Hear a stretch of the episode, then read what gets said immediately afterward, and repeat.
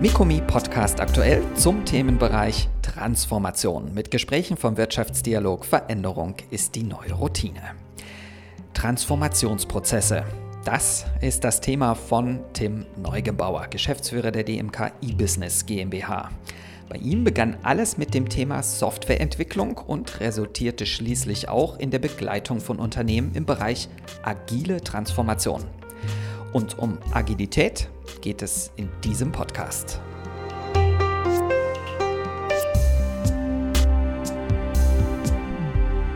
Was ist denn Agilität aus Ihrer Sicht? Mhm. Also um es ganz kurz zu machen, Agilität bedeutet im Grunde, dass man ja, Organisationsstrukturen, Methoden und auch Werte und Grundprinzipien hat und nutzt, die helfen sich an ständig wandelnde Umfeldbedingungen anzupassen. Ja, also so das Bild der Organisation als Amöbe, die sozusagen über alle äh, Veränderungsprozesse, die die Umwelt so äh, bringt, ähm, ja, ihr Dasein halt äh, fristet und sich sozusagen erfolgreich weiterentwickelt. Nun ist ja eben eine dieser Beschreibungen, man muss sich äh, sozusagen schnell an neue Bedingungen anpassen. Wie, wie kann denn sowas gelingen? Wie kann ich denn ein agiles Unternehmen werden? Ähm, wenn man das mal von der ich sag mal, Problem- und Entwicklungsseite her anschaut, dann ist ja die Frage, warum gelingt es eben häufig nicht. Ne? Und häufig ist das Problem, dass also Organisationen eine, durch ihre hierarchische Struktur also eine in sich wohnende Komplexität haben und eigentlich die Personen, die einen relativ guten Blick auf Kunden und Kundenbedürfnisse haben, eben auch äh, schnell wieder gestoppt werden bei ihren Ideen, bei Neuproduktentwicklungsfragestellungen. Und das Idealbild der agilen Organisation sagt einfach, dass man den Menschen, die am Markt unterwegs sind, diese Kundenbedürfnisse wahrnehmen, ja, dass man denen eben äh, über, ich sag mal, Teamstrukturen, Selbstorganisationsprozesse viel mehr Autonomie eben gibt und damit ähm, sich ja, eine ganz andere Energie eben auch freisetzen lässt. Das setzt ja aber auch ein gewisses Maß an Vertrauen voraus, damit das funktionieren kann.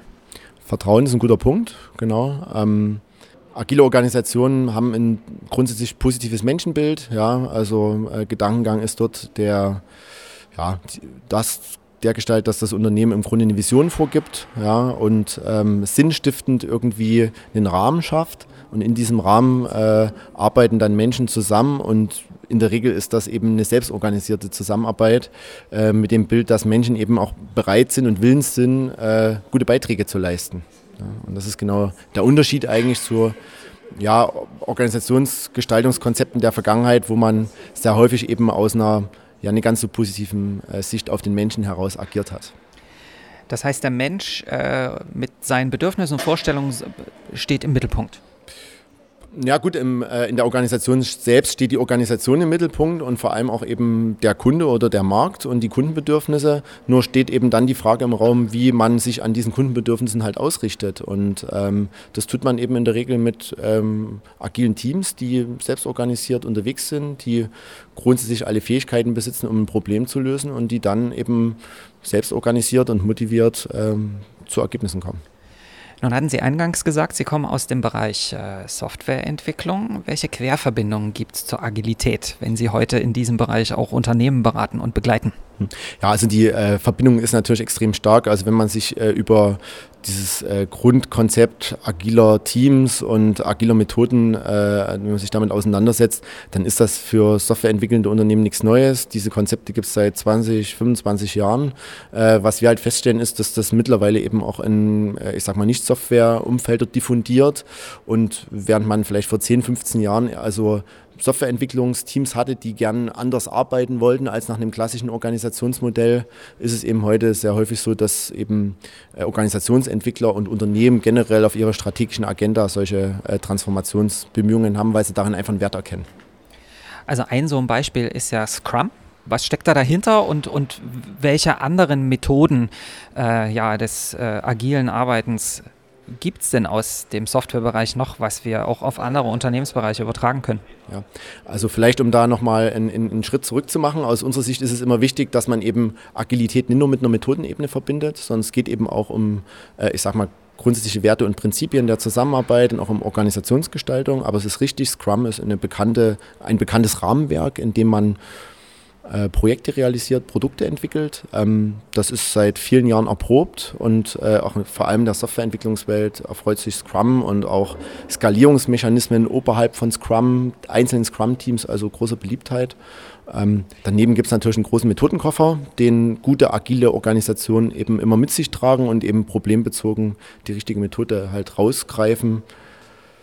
Design Thinking, äh, Google Sprints, äh, Business Model Design. Ne? Also die Welt ist da bunt und vielfältig und äh, die Kompetenz, die man in einer Organisation eigentlich braucht, ist, eine Methodenkenntnis zu besitzen und diese Methode dann auf das konkrete Problem halt zu mappen, sodass man jetzt eben nicht mit, der, mit dem Hammer versucht, irgendwie eine Schraube einzuschlagen. Ich glaube, das ist immer das Beispiel, was man da gerne so bringt. Ne? Ja, das knüpft so ein bisschen an, an meine letzte ähm, Frage an. Müssen wir auf Teufel komm raus alle Unternehmen zu agilen Unternehmen machen oder sagen Sie auch bewusst, es funktioniert nicht in, in allen Bereichen und für alle, für alle Situationen? Also aus meiner Wahrnehmung ist es so, dass Agilität einfach ein, ähm, ein Grundkonzept ist. Ja. Und ich habe schon die Wahrnehmung und Vorstellung, dass also Aspekte von Agilität für alle Unternehmen ähm, relevant sind, egal in welchen Umfeldern, weil das äh, kann man ja im Grunde auch mit dem Themenfeld Digitalisierung verbinden. Ähm, während früher vielleicht die Medienbranche die erste war, die da irgendwie angegriffen wurde von digitalen Wettbewerbern, ist das heute in allen Branchen ein Thema. Und damit müssen sich auch diese Organisationen als solche verändern. Aber richtig ist natürlich, dass es äh, Unterschiede gibt. Ne? Und ähm, nicht ohne Grund gibt es eben dann auch verschiedene, ich sag mal, Stufen oder Grade von Agilität oder auch so Konzepte wie duale Organisation, Ambidextrie, die dann eben dann auch versuchen, dort so Hierarchie und Netzwerk, wenn man es mal bebildern möchte, dann auch zusammenzubringen. Äh, ich denke, da gibt es keinen Stein der Weisen, sondern individuelle Lösungen. Ja. Danke fürs Gespräch. Vielen Dank, ja, und schönen Abend noch. Weitere Informationen zu diesen und anderen Themen finden Sie auf der Webseite mikomi-institut.de. Das Gespräch führte Lutz Schäfer, die technische Bearbeitung übernahm Steve Feige.